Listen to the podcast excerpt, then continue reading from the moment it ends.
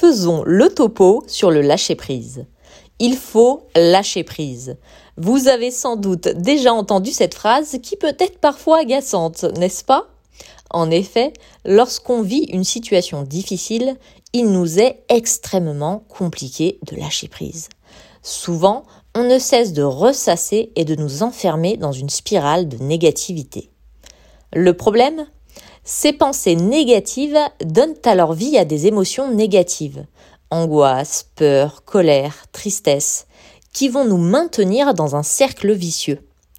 En effet, comme nous l'avons vu ensemble lors du premier épisode, notre pensée est créatrice. Nos émotions ont le pouvoir de façonner notre réalité. Donc en ne parvenant pas à lâcher prise et en continuant de ressasser, nous nous retrouvons piégés dans un scénario sans happy end. Rappelons-nous que l'univers agit comme notre miroir. Nous attirons à nous des personnes et des situations qui sont sur la même fréquence vibratoire que nous. Les gens que nous rencontrons sont donc notre miroir. Pas le miroir de notre personnalité, mais le miroir de nos émotions. Si je ressens de la peur, je vais attirer des personnes qui me feront ressentir cette peur. Alors imaginons quelqu'un qui a créé son entreprise et qui a besoin d'argent. Cette personne ne cesse de se répéter il faut que j'ai de l'argent, il faut que ça marche, car elle n'arrive pas à lâcher prise et elle pense tous les jours à ce qu'elle va pouvoir faire pour se sortir de là. Que croyez-vous que cette personne vibre? De la richesse? De la complétude? Bien sûr que non. Cette personne vibre un manque, le manque d'argent précisément. Alors l'univers va lui répondre en lui envoyant des personnes et des situations qui lui feront ressentir ce manque. C'est pourquoi, sans lâcher prise, elle se retrouverait finalement prise à son propre piège, prisonnière de sa propre toile nous pouvons imaginer que la situation risquerait de s'aggraver et qu'il serait alors de plus en plus compliqué de lâcher prise. Et oui, comment lâcher prise lorsqu'on ne sait pas comment on va payer son loyer demain? C'est possible, mais loin d'être facile. Dans ces cas-là, beaucoup de gens ont besoin d'aller jusqu'à toucher le fond pour définitivement lâcher prise.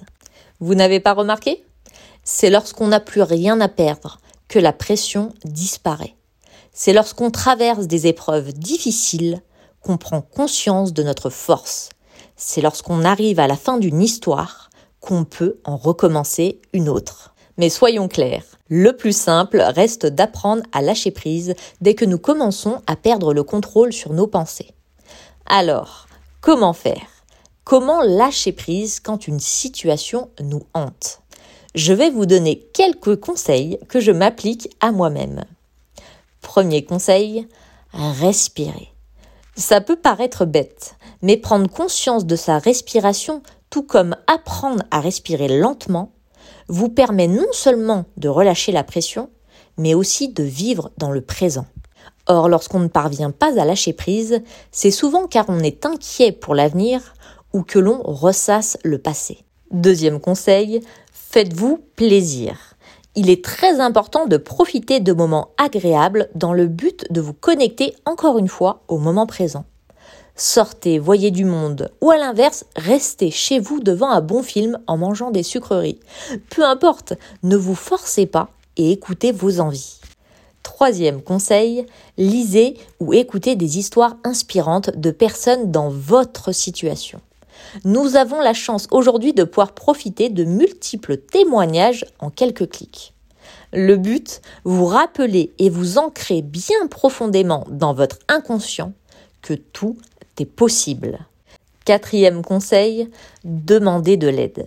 Si votre négativité nuit à votre mental et à votre vie en général, manque de sommeil, idées noires, n'hésitez pas à consulter un professionnel. Personnellement, j'aime utiliser les médecines non conventionnelles pour me rebooster. Soins énergétiques, kinésiologie, sophrologie, hypnose. Pourquoi ne pas profiter de toutes ces possibilités qui s'offrent à nous? Cinquième conseil, entourez-vous bien. Vous le savez, à mes yeux, notre entourage est précieux. Il peut être un carburant puissant qui nous aide à nous envoler, comme un fardeau lourd qui nous tire vers le bas.